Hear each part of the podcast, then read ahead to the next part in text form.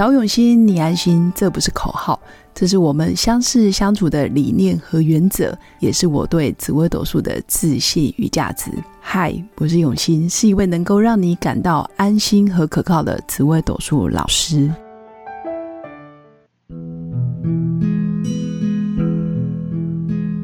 Hello，各位用心陪伴的新粉们，大家好，我是永新。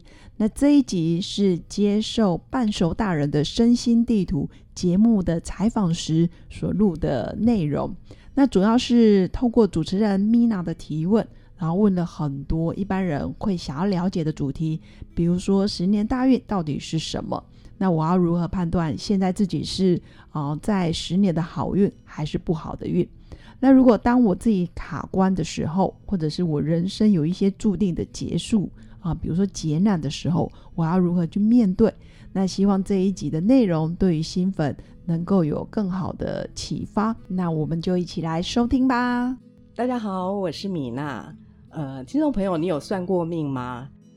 呃，我以前是非常爱算命的人哦，真的吗？很多人在那个呃人生觉得有点不确定或者是不知所措的时候，可能都会呃去算命。像我以前都把那个算命当成是我的心理咨商，我觉得很有效，因为我是属于那种讲好的我才听，讲不好的我就换一个。那今天呢，我非常开心邀请到一个。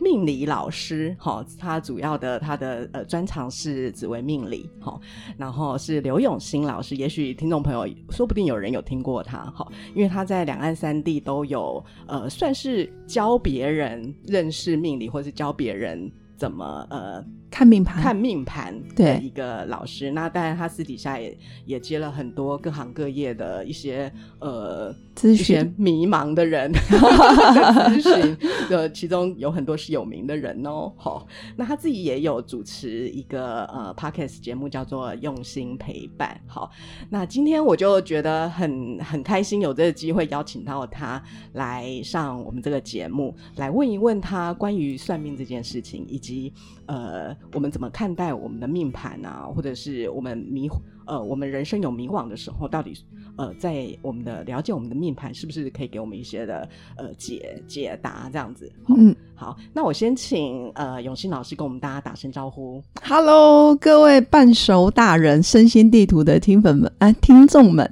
大家好，我是永新。然后今天也很开心，就是跟米娜真的是啊无意中认识，可是我觉得缘分很深，对，就那个聊天的频率，嗯，因为我们上次喝过咖啡，对，是。我们因为我们中间有呃共同认识的朋友，对，然后一个机缘巧合就认得。我觉得有时候人就是这样，就是你你有一些人跟你交汇，或者是你常常跟他需要有一些呃互动，都不一定会有什么火花，没错，但有一些。就一个瞬间，是哎，一个感觉哈，对，就感觉好像似曾相识，或者是好像天生注定。嗯，但有的人你可能相处很多年，但你就觉得好像就像陌生人。啊，哎，这不知道跟命有没有关系？等一下，也许我们可以聊一聊。好啊，那我但是我现在先想要问，帮我自己问，也帮我的听众问的，太棒了。呃，其实我们常常会觉得，不管我们有没有去算命，我们有时候都会觉得说，哎，有时候你会觉得你你好像也没有特别努力。可是你就好像顺风顺水的。哦，可是有时候很努力，很努力，然后什么都没来，一直卡关，然后有阻碍。那这个是不是有真的有所谓的命中注定这件事情？其实从命盘里面呢，我自己这么多年来，因为其实我大学是念理工科，我研究所是做海洋相关的研究，就是研究海浪潮汐。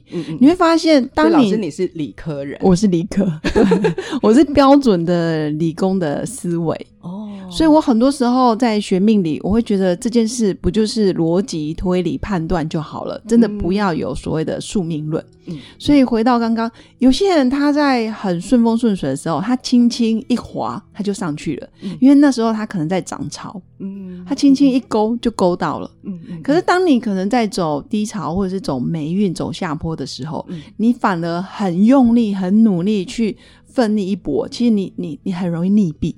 嗯，就有点像在海浪里面，你如果顺势而为，其实你是很容易得救、获救。可是当你在走霉运，你要有警觉，现在可能环境跟时机不是你出场的时候，那你可能就要保守，所以有所谓的你要看着你的命盘，这就是跟呃呼应到我们的十年大运。你可能现在走好运，嗯。那你就多努力一点；嗯嗯嗯。嗯，那你现在走倒霉的运，那你就多存钱、低调学习，或者是看书。哎、老师刚刚讲十年大运这个关键字啊，我真的常听到、哎，对。我相信听众朋友有时候也是会被人家说说，哎、你现在走了十年大运，嗯。所以可以跟我们分享一下，说到底什么是紫薇当中的十五十年大运，到底指的是什么？好的，应该说每个人每是十年，真的十年吗？哎，对十年对就是那个，，cycle，就是就那个循环年的十年这样。对，就那个嗯十年，就是呃，应该说从命理，不论是八字的学问，或者是紫微斗数，他们都是十年当做一个周期。哦，对，所以有嗯。有些人可能是十岁到二十岁，有的人可能是十五岁到二十五岁，有的人嗯。可能是九岁到十九，就不一一定，就是起算点不一样，哦。但是时间总长就是十年。那十年大运听起来好像是很好的运，其实不是，十年大运是一个统称，嗯嗯它就是一个区间。嗯那如果你这十年都是啊、偏很好的星象，比如说贵人星，嗯。或者是科考的星，或者是功名、嗯财富的星，那我会说哇，你这十年是大运是走好运。嗯，那如果你这十年大运是是小人、官司、血光，或者是开刀、霉运，嗯那这个十年大运就是不好的运，哦，就是走霉运。十年大运，就是它只是一个说法，它是框架，只对是说。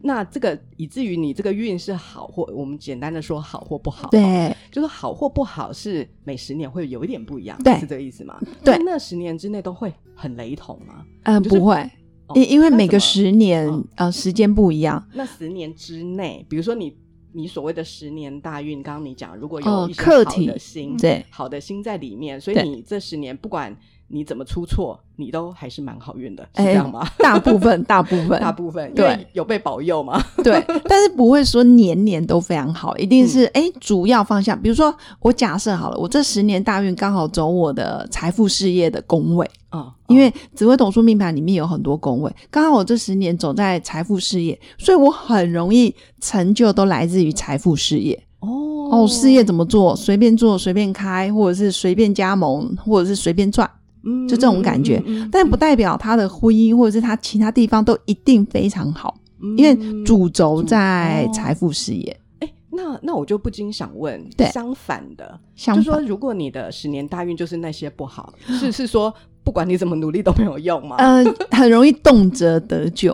哦你可能一个不小心，呃，说着无心，听着就有意，哦或是我明明就没想要跟别人吵架，可是躺着也中枪，或者是我这十年就投资什么失败什么，判断容易做错，或者是哦判断失误，这叫十年的霉运。哦，原来如此，所以，当你十年大运真的走不好的时候，我反而觉得就是你要学着哦、呃学习低调，趴着，哦。趴着。那我我怎么判断说我是因为那个十年大运在这里就不会成功，还是说我不够努力？看命盘哦，看命盘，可以找老师帮你 鉴定一下，你是自己不够努力，还是说你你其实这这个是你的挑战关对卡？因为因为应该是说，呃，刚刚 Mina 有提到，就是，呃，这十年大运会不会成功？其实我觉得是天时地利人和。嗯，那嗯天时就是你的十年大运，嗯，那地利就是你所处的环境，嗯你是在什么岗位、什么环境，嗯然后人和就是你本身自己的实力在哪里。嗯，所以，如果你光哦十年大运走得非常好，可是你平常就为人也不成功，然后所处的环境也对你非常不利，那其实你要成功的条件没有具足，就会减分，对，就会减分。哦。可是，假设你今天看得懂命盘，你知道哦，我的时机来喽，嗯嗯，然后我长期已经有在这个领域经营很多年，嗯嗯嗯，那这时候时间一到，然后加上你的实力，就会变成水到渠成。嗯，所以其实命盘它是一个中立客观的一个类似像 GPS 地图，嗯嗯嗯，可是你要知道，哎，什么时候你要冲，什么时候你要保守守一点。嗯，对，嗯哼哼，所以所以这些，但不禁也会一定会有人想要问的，就是说，那都已经注定好了，嗯，就是会不会有一点很无宿命聊论？对啊，哦就是那那那我就是我们不知道有命盘这件事之前，我们可能都觉得，哎、世界是我创造的，是就是我自己的世界是我创造。是可当有你，你就知道了一点之后，也许这只是一半了哈。对，你知道了一点之后，你才发现说，哦，原来你以前遇到那些事，早就写在命盘里。我懂。这时候就不禁心里会觉得有一点扫兴，哦哦，就会觉得哈，好像谁在控制我？所以，请问老师，到底谁在控制我们？其实刚刚 Mina 讲的没错，其实命盘的主人终究是自己。嗯，那命盘百分之八十，你感觉好像被束缚，但是很多剩下百分之二十，你可以创造。嗯我举例来说，就是同年同月同日同时辰生的人，他的命盘一样，对可是不会每一个人都是成为老板，或是每一个人都刚好走上哦、就是结局都一模一样，不会，嗯。因为中间的过程是你自己的，就像刚刚说的，你的行为、你的所思所想，还有你的大脑，你可以下指令。哦。比如说我一样都会遇到官司是非，可是有的人就会顺势而为，那有的就会可能就直球对决，那有的就是好，那我就比你更狠，嗯，就一样在那个盘当下，对你的抉择。什么选择跟心态是你可以决定的。哦，一样是倒霉的运，嗯，对，假设我今天一样是我这十年走倒霉的运，嗯。可是一个人有修行，一个人没修行，嗯。一个人有看那个丰盛显化的法则，他知道哦，我的信念必须要调整。嗯。可是有一个就是一蹶不振，他什么都不想做，怨天尤人，然后整天抱怨。那你看，嗯。一样都是霉运，那谁相对是雪上加霜？那就是那个没有觉知的人，嗯嗯嗯嗯，他没有觉察，所以他的运就真的很惨。嗯，可是另外一个有修为，他知道哦，我现在走霉运，可是他知道可以透过一些技术，或是技巧，或是啊、心灵丰盛的一些法则，你可以把自己控制的，嗯至少在台风天你不会被吹走。哦，那另外一个可能台风天雨伞还破了，还被吹走，然后还去海边玩，嗯嗯嗯，那是更惨。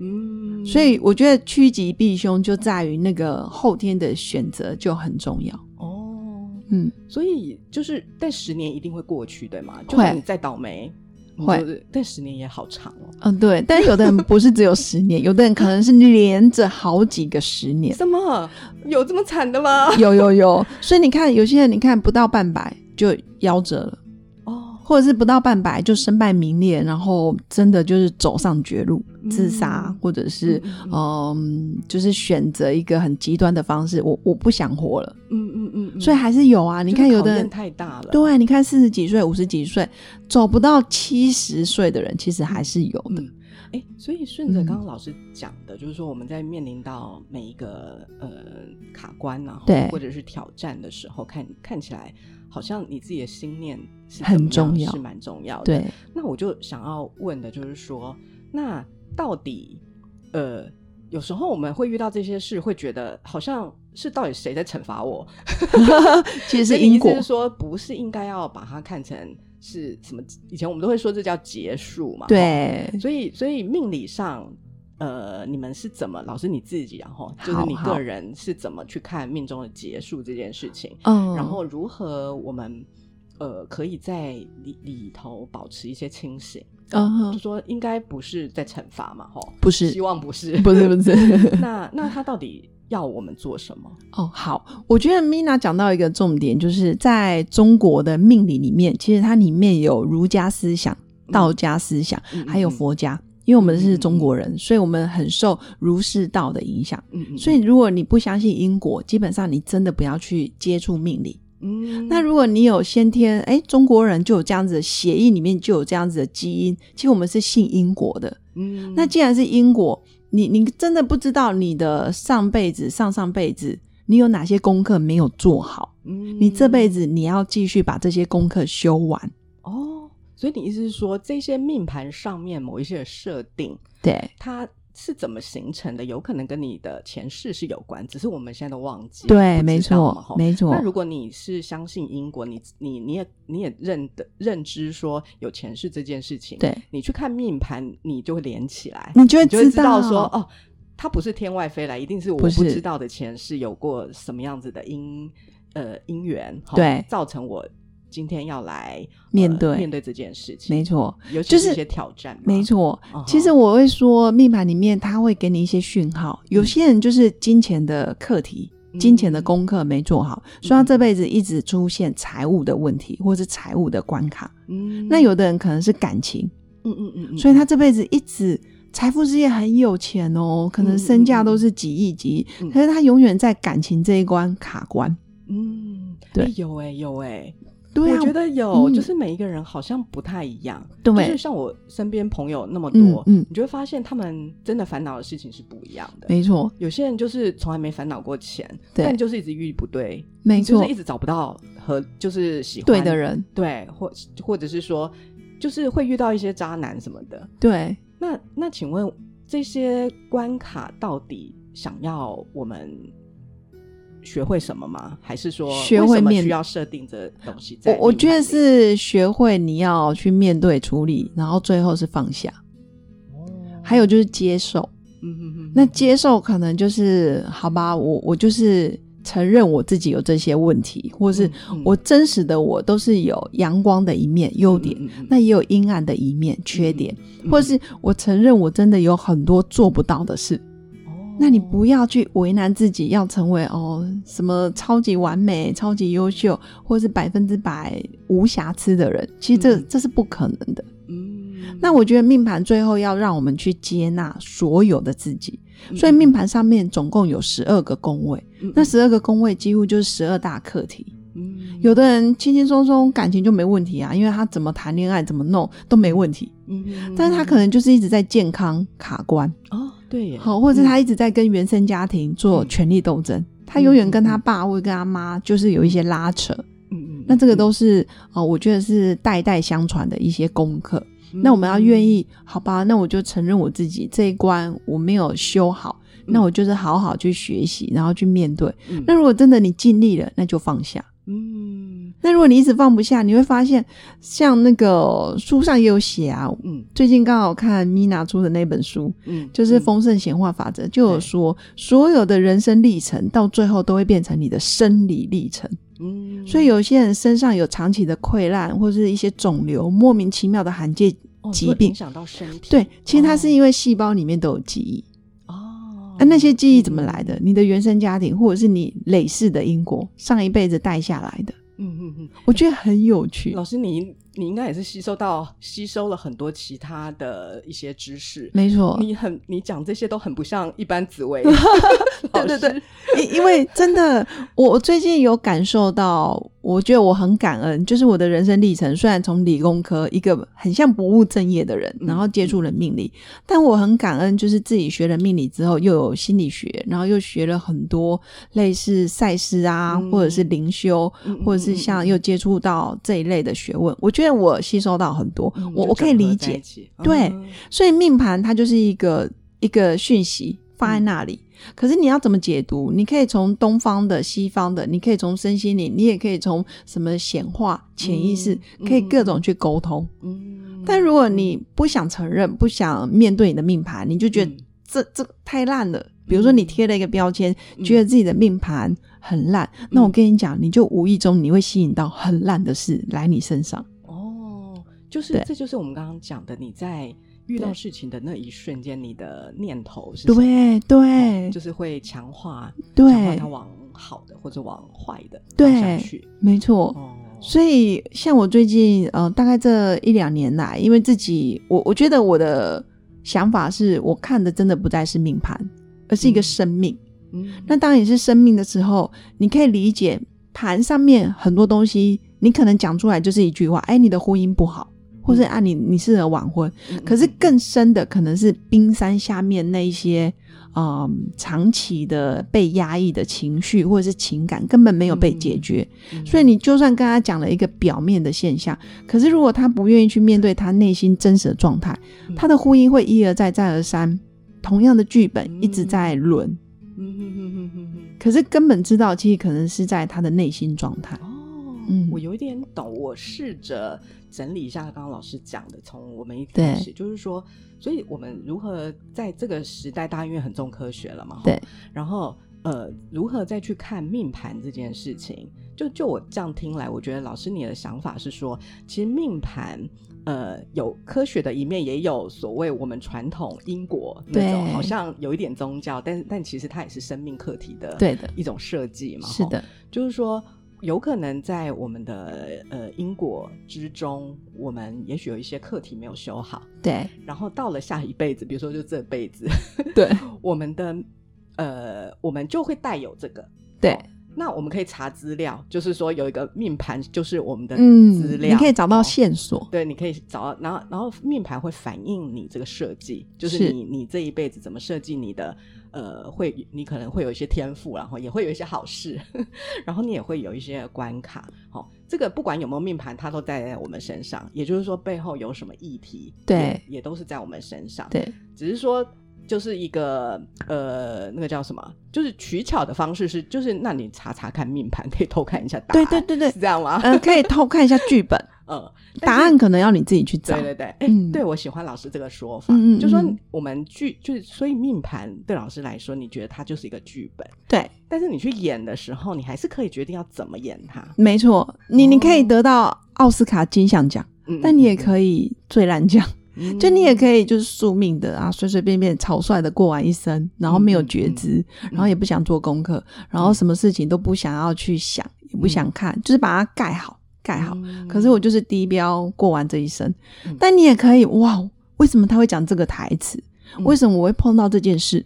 那为什么别人没有官司，我会有官司？那为什么我的婚姻可以走成这样？嗯嗯嗯，那为什么一样的事情到我身上总是会有一些相同的结论？嗯？嗯那你可以，去觉察。嗯，那一而再再而三，其实你慢慢就会跳脱命盘的束缚，嗯，你会慢慢一次比一次更知道、哦，那下次我面临这样子的事情，嗯我怎么样考过嗯过关？嗯嗯嗯嗯，对。哦，哎，那我有点好奇，就是老师你自己在，你一定有会看到你自己的命盘嘛？，是你是，是不是比我们更容易可以查到答案？对应该说我看的考卷比较多张对，所以我比较可以知道说，呃，就是现在要注意有哪些陷阱。或者是现在我们要特别注意，就是要谨慎小心。那现在这一题是送分题还是陷阱题？嗯所以你自己会预先知道答案，嗯、就是你还是说还是说你相反，就是你知道有一些人对。他会还故意不看，对，就是有一些命理老师还故意觉得我不要那个，对，那老师你是基本上我比比较不看。我我自己的命盘，说真的，因为早期在学习的过程已经看很多次了，嗯。反正我现在是比较属于顺势而为。哦，对我把自己想象成是一个海浪，就是该来的时候就来，然后该下去的时候就下去。但是我知道平常还是要累积。嗯嗯，如果你平常没有累积善缘、嗯嗯结善果，嗯或者是跟人呃与人为善的话，嗯那我跟你讲，你倒霉的时候会非常倒霉。嗯，但如果我平常就是行住坐卧，我都知道哦，我现在要做什么，该做什么，自律，然后真的就是你自己有一个出发点，你有一个逼引初衷，嗯那你知道你要走到哪里去？我觉得基本上你比较不会被命运牵着走。嗯，对所以所以因为一般人也会讲说，就顺势而为或者是顺流嘛。对哦，那顺流的意思，顺势而为的意思，还是要为嘛？对，对，还是要做，还是要而不是做放空。不是不是躺在那边整天，然后就觉得哎、诶好运要来了嗯啊，这可能比较难。嗯还是要，因为毕竟我们都还是在都市里面生活，你还是要跟人家聊天，然后你还是要跟别人有一些合作的机会，嗯或者你要跟别人当朋友，嗯。你要有情感的交流，嗯，然后你要带小孩，像我自己有小孩，我要带小孩，我要跟家人相处。那如果你这些事情平常都没有很很认真的活在当下，嗯。那你的运就会过得迷迷糊糊。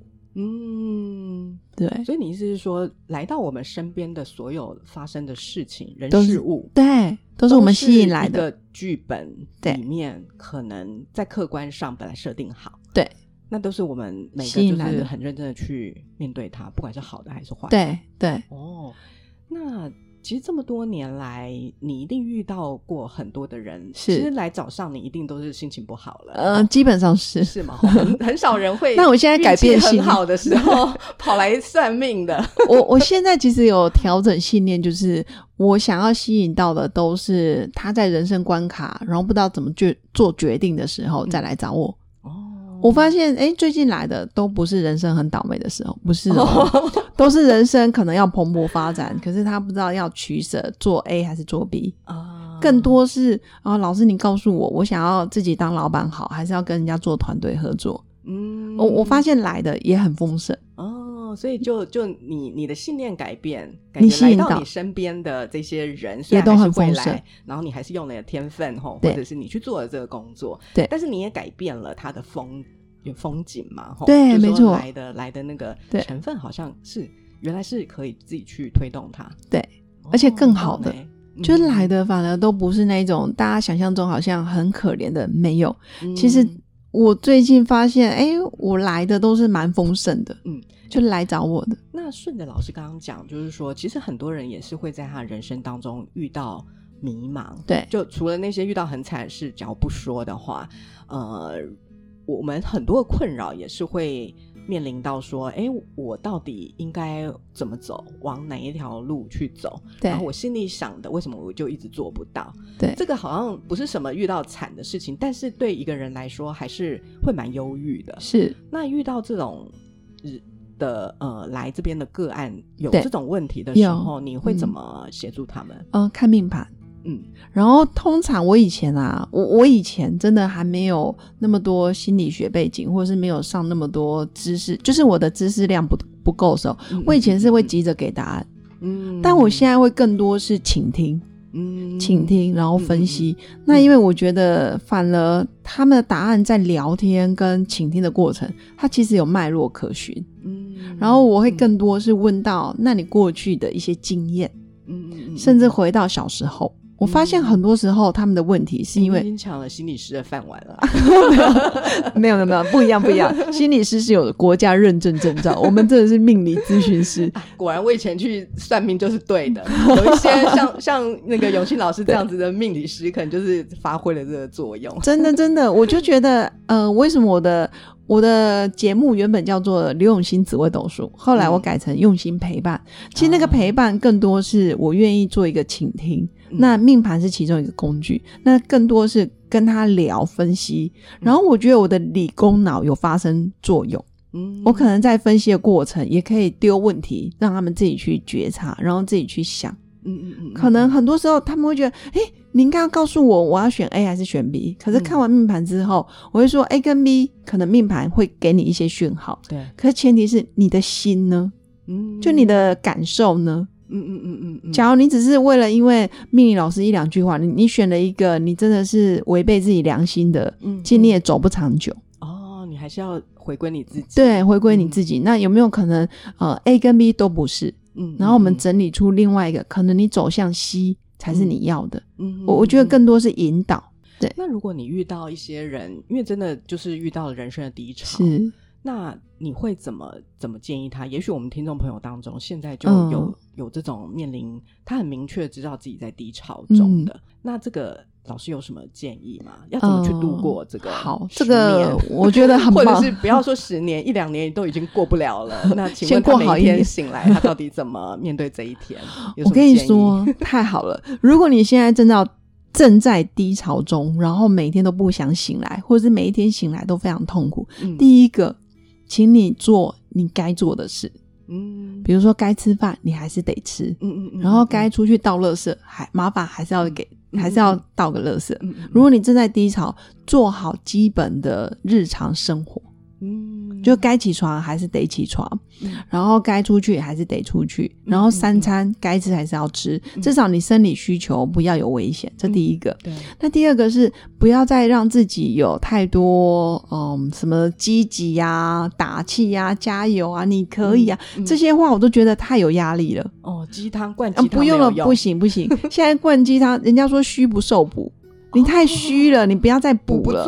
对，你在低潮的时候，不要再去看正能量的东西，你会发现很打击无。力。对，而且你就觉得哇，天哪，我连这些都做不到，很惨。你你反而会变成一个反作用力。嗯所以我觉得第二个是关掉社群媒体，嗯拿一两本好书，每天翻个一两页。嗯我觉得这可能比你一直看那一些积极正面的影片嗯来得更好一些。嗯嗯嗯对，所以我觉得第二个是你的社交媒体或者是社群 IG 啊、脸书啊，尽量少看，嗯，因为一般会在社群媒体呃讲的都是很光鲜亮丽的，然后就会更加凸显我现在的无能。跟懦弱是难怪有些人，我就听到有一些专家会觉得说，应该嗯降低那个社群媒体的摄取量，真的，真的，因为你们看，有影响。嗯，当你在低潮的时候，你看到都是别人很厉害、很赚大钱，出去玩、旅游、出国，嗯然后小孩子很成绩好啊，什么什么的嗯，其实会更打击自己。我觉得更加霜，对对对，而且很多都是假的，根本就不是真的。但是你在低潮，你看到别人，你都会用一种很匮乏的心态，然后鞭策自己，然后就觉得自己现在很没用，其实更惨。那第三个就是，我觉得先做一两件你可以做得到的事，嗯，嗯，比如说在你低潮的时候，你觉得你好像讲 podcast 讲的不错，嗯，那你就练习讲 podcast，或是你觉得你的文字力写作也不错，那你就练习写日记。嗯，对，我觉得我在低潮的时候，我是练习写感恩日记，哦，每天命理老师也是会有低潮，有有有我刚听到一个关键，有有有，命理老师很多低潮，就像心理师很多心理也会生也病。是他呃对嘛，医生也会对啊，病，生对啊，哦然后你看很多嗯，就是心理医生，其实他们也有自己过不去的关卡。嗯嗯，所以所以老师你自己低潮的时候，你做哪些事情？我就是做刚刚做感恩日记，哦其实我感恩日记已经写了哦、快一年，嗯、快半年。我今年一月就开始写，哦，每天写，每天每天一定要每天哦。嗯。其实你就是要做每天微不足道的小事，小事做，但是做得到的事情，做得到的，因为你至少好先感恩自己还活着，感恩自己还有呼吸，嗯。感恩自己在低潮的时候已经知道自己低潮了，嗯。哎、这是好事。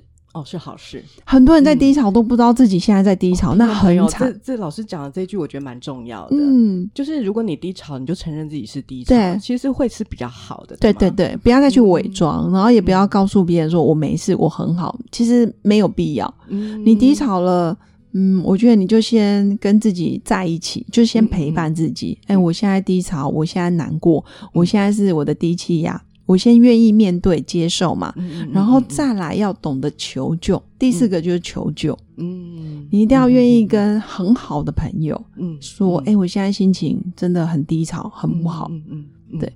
嗯，那不要做傻事。其实任何就最低的底线就是不能做傻。嗯，对。可是我相信刚刚老师的建议很好，就是嗯。如果你真的就是你只剩下一点点力气，但是你这些力气都用来做刚刚老师讲的这些事，嗯，你都就会让你元气保持或者是稍微恢复，对对对，会越来越好哦。会会感觉会好很多。对对对，嗯因为我发现做这些事完之后，哎，开始能量慢慢提升了，嗯然后开始你会发现有人比你更惨。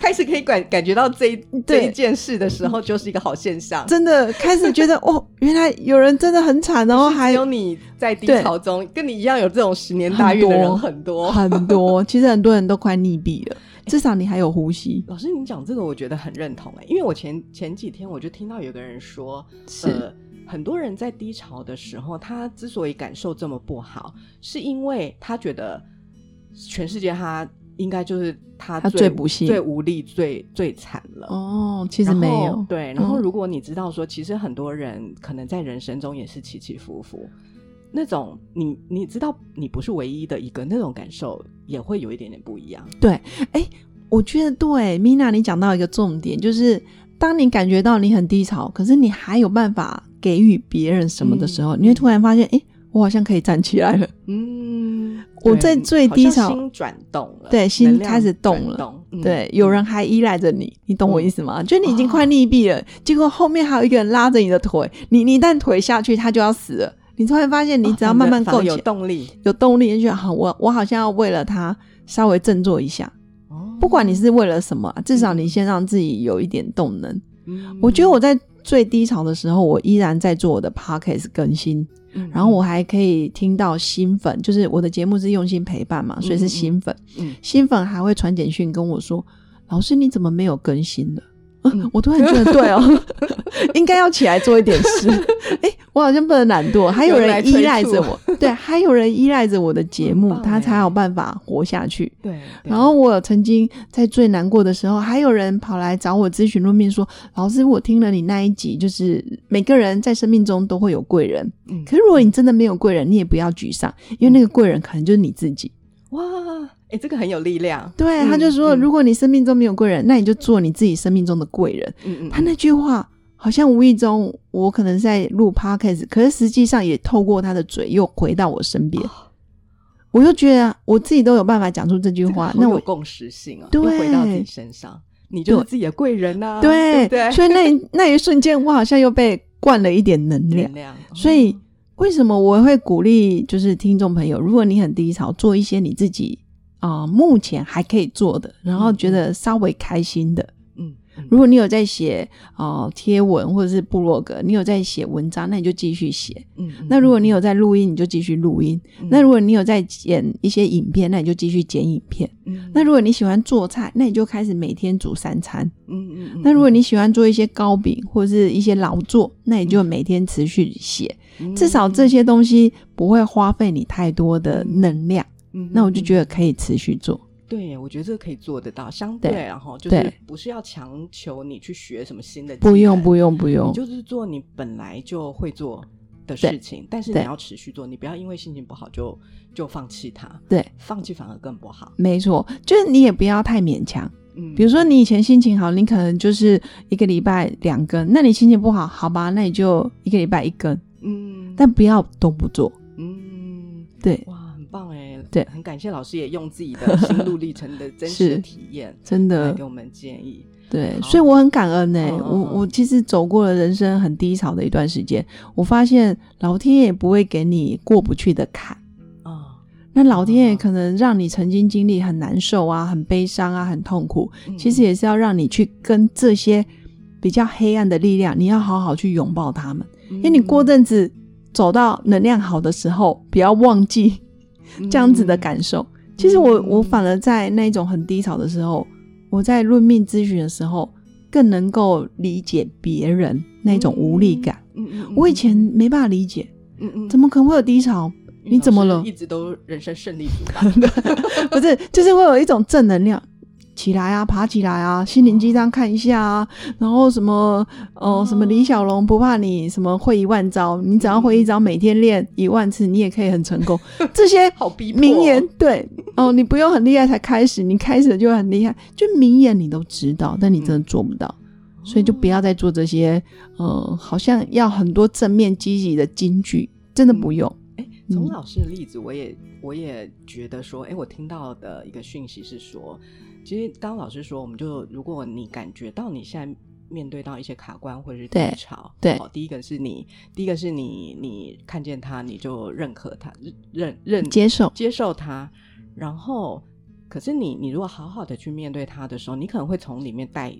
走一些礼物，对，就是你体验到的事情会运用到你日后的工作，或者是你未来要做的事情上。就像老师刚刚说的，你在你的那个低潮里面，哦，我捡到很多礼物。对你，你捡到礼物是哦，原来人低潮是这样。对啊，来到你面前的低潮的人，你就很能够同理他。真的，哦，这是也是很棒的。我那时候超对，没错，很棒，我超级感恩那一阵子的低潮。所以，所以如果你的天命就是要一直陪别人，哈，论命也好，或者是陪陪别人走过这一些，显然你的低潮就是该来的，对，是不是？是。你看，你一个永远在人生胜利组，永远在那个光鲜亮丽的地方，你哪有办法拥抱那些在黑暗角落真的走不出来的人？但是，我觉得人不能长期这样，就是要平衡呐。我觉得平衡就好了。好对，太棒了。嗯，那今天很高兴，呃，永新老师来到我们节目来跟我们分享这个他自己的对命理的观念，还有呃，甚至是对人生的一些体验的分享。我觉得我自己收获很大。嗯，我我我收获也很大，聊得很开心。我自己觉得，OK，我也是。那如果大家有兴趣的话，也欢迎大家可以去呃老师的 Podcast，因为老师的 Podcast 是。日更嘛？你现在日更一到五日更，真的是很很很用心的陪伴大家 哈，就是老师会从一些命理的角度去看生活上的大小事，也不会不一定只有命理。我听过很多集，然后我就觉得，哎，其实也是大家呃，老师也是跟大家分享他的一些体会。是的，是的，然后，那除了这个之外，如果你真的很想知道你的命盘怎么解读，你当然一定也可以找、嗯找老师预约论命了哈。那呃，就希望呃这一集的内容对呃对大家有帮助。好，嗯然后那我跟老师也会再再录一集，是对讨论我们我们呃有。呃，读了一本书，就是胡吉文化出的那个《丰盛显化法则》，对老师读了也很有感。那我自己读了，因为我就出版这本书，我自己读了也很有感嘛。是我们也会录一集，我们两个聊一聊我们自己读到的，我们自己的心得。好的，那那呃，这个心得会放在呃永新老师的节目节目里。用所以如果心陪伴你你也对于呃人生到底要怎么创造丰盛 是 的一些这样子的话题有兴趣的话，也欢迎呃大家去永新老师的节目那边听听那另外那一集。好的，好没问题。谢谢老师，谢谢谢谢你谢谢，拜拜，好，拜。拜。我是刘永新，谢谢新粉一路以来的支持肯定。制作节目的初衷就是想用生命影响生命。十五年来，紫微斗数看盘超过两万人次，授课超过五千小时，线上论命超过六百人。坚信要先知命才能造运，从单身到结婚，到身为两个孩子的妈妈，深刻了解女人不同阶段面临的挑战不同。想了解自己的感情和婚姻的运势吗？欢迎预约我的一对一咨询任命，让我陪伴你找到人生的定海神针。找永新，你安心。